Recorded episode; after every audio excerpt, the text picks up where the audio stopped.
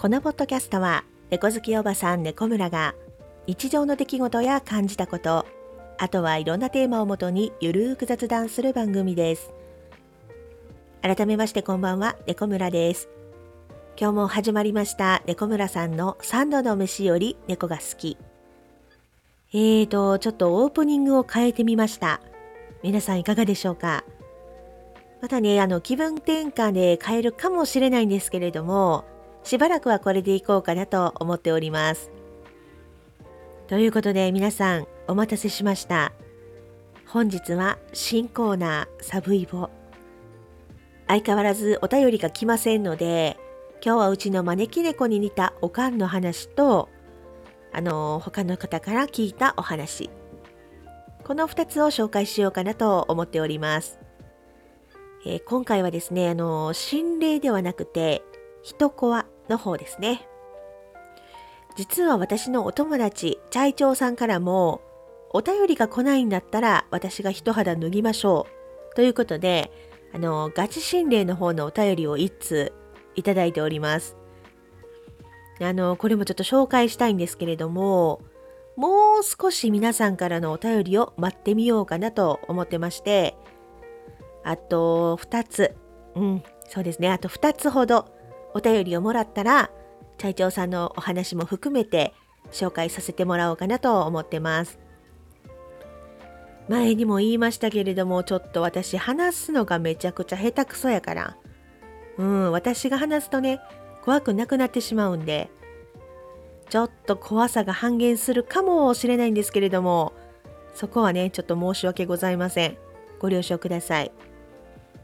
でもね、怖い。めっちゃ怖い話なんで、もう自分のことやと想像して、もし自分だったらと想像しながら聞いてもらえたらと思います。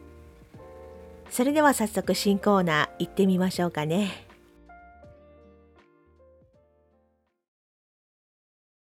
サブイボこれはある方から聞いたお話です。その方の友人、まあ、男性なんですけれども、仕事から帰ってお家に帰って、お風呂に入ろうと思ってバスルームに行くと、バスルームに長い髪の毛が落ちていることが時々あったそうなんです。その方は、あれ？なんで長い髪の毛が落ちてるんだろう？と思ったそうなんですけれども、特に気にもせずに、もしかしたら電車の中で女性の髪の毛がたまたまついてしまって、それがバスルームに落ちただけ。そういうふうに軽く考えてたそうなんです。でもあまりにもそれが続くもんだから、その男性もちょっと怖くなってきた。で、そのマンションは新しく入居すると、必ず提出しないといけない書類があるんです。何年の何月に入居しました。名前、生年月日、緊急連絡先。そういったことを書く書類なんですけれども、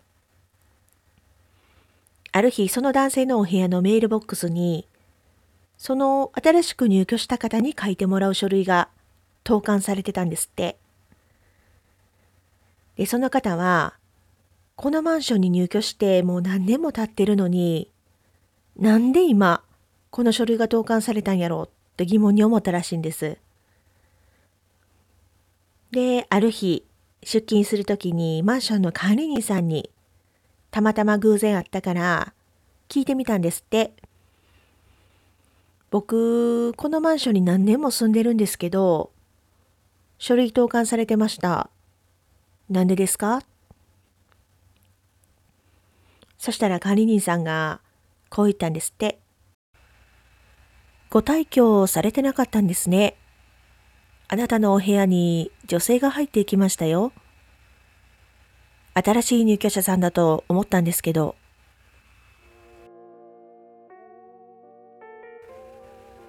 めちゃくちゃ怖くないですか？私の話し方が下手くそやから怖さ半減やけど、でもよく考えて。自分がいない時に全く知らない女の人が部屋の中にいるんですよ。めちゃくちゃ怖くないですか？私この話聞いた時もうサブイボボボボボボって立って震えましたねマジで。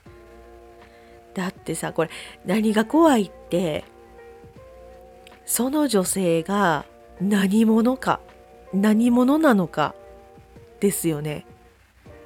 ほんまに人なのか幽霊なのかどっちも怖いけどえ？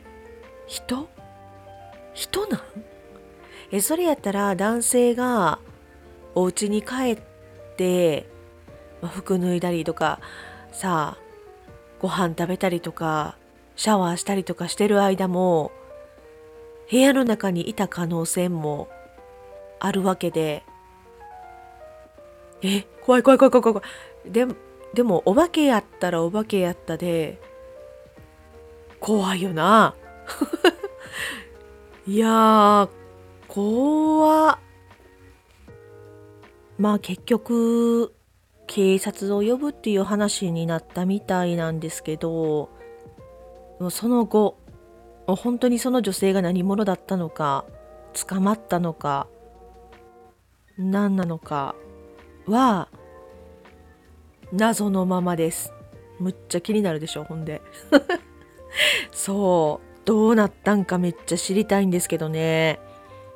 めちゃめちゃ怖いな。でも正味幽霊よりも人間が一番怖いですよね。自分に危害を加える可能性があるわけやから。うーん。次はそんなお話。サブイボ。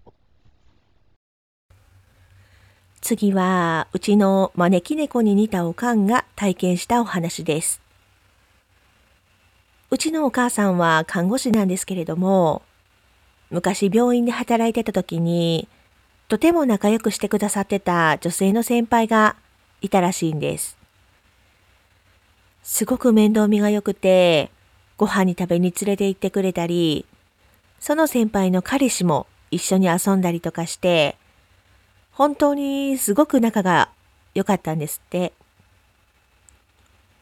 先輩の彼氏が男性を紹介してくれて、よく先輩の家で4人でご飯を食べたりとかして、で、昔は今ほど飲酒運転も厳しくなかったから、一人で帰るの危ないから送って行ったって、とか言って先輩が言ってくれて、で、その紹介してくれた男性が、お母さんの家まで、車でね、送ってくれたりとかしてたんです。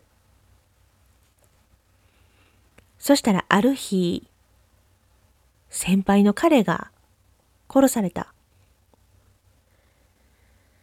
大騒ぎになって、犯人捕まったんですけど、その犯人が、その先輩が紹介してくれた男性だった。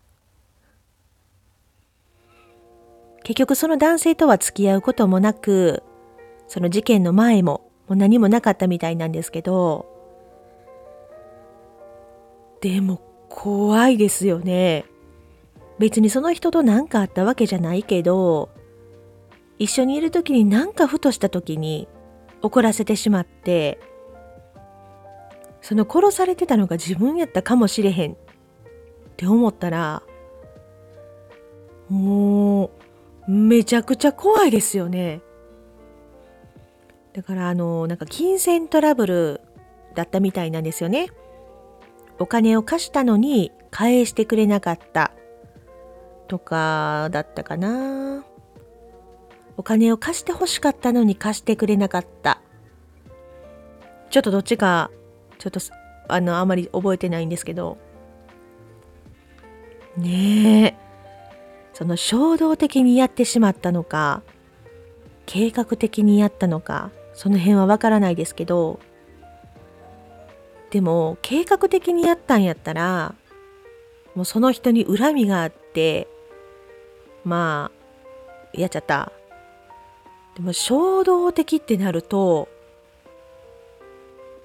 被害が自分被害者が自分やったかもわからへん。とか先輩やったかもしれへん。とか考えたら震えが止まらん。いやめちゃめちゃ怖くないですか？そのねお母さんの先輩の気持ちもねえもういたたまれなくなりますよね。なんかねうちのお母さんはなんかそういうのが多いんですよ。なんて言うんですかね。なんていうの？そんなことを人生で経験する？みたいな。このお話もそうですしこう道歩いてたら小学生の時とかに道とかわーって歩いてたら田んぼのところに女の人の腕が落ちてたとか。なんか歩いててドラム缶にでなんか燃やしてる人がおってくっさってなって何この匂いってなってなんか焼いてるわって。まあ後々後からあの分かったことですけど、まあ、ドラム缶で人焼いてたとかね。そう殺した後にそのドラム缶で焼いてたとか。なんかそういうのに遭遇するんですよ。うちのお母さんは。だから多分ちょっとやそっとじゃビビらへんのやと思うんですけどね。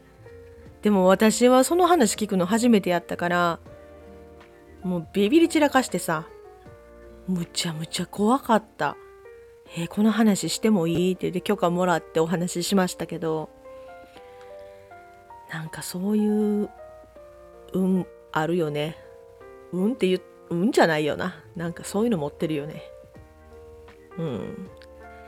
ということでね今日はこの「一コア2連発」をお話ししてみました。いややっぱりさ私が喋ると怖くないわ。うん聞き返してもやっぱ怖くない。誰か一コアの時だけちょっと一コアとかあのサブイボの時だけ人雇おうかな。ね。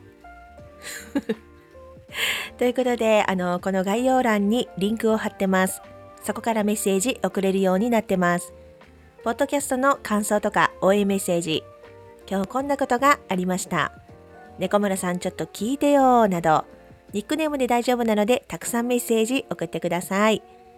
それから皆さんが体験した背筋も凍るような恐怖体験そちらもお待ちしております。